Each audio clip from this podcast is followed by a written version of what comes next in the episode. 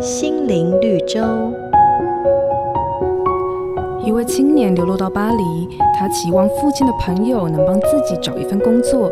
对方问他：“你的优点是什么？”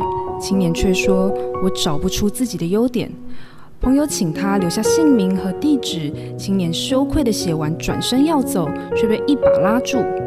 年轻人，你的名字写得很漂亮，这是你的优点呢、青年心想，如果我能把名字写得让人称赞，那我就能把字写漂亮，把字写漂亮，我就能把文章写好。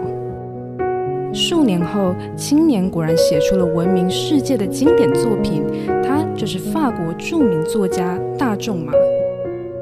大仲马透过别人看见自己的优点，就如同我们透过上帝看见自己美好的样貌。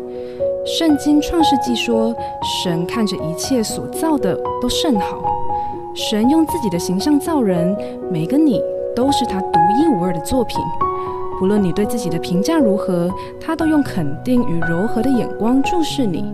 我们是上帝的宝贝，他看你永远都是最棒的。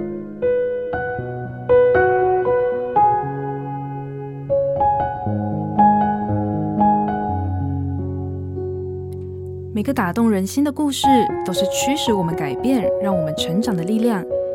如果你喜欢我们的节目，请帮我们分享给你的朋友，也别忘了按下订阅，避免错过之后精彩的内容。瑞圆银楼与您共享丰富心灵的全员之旅。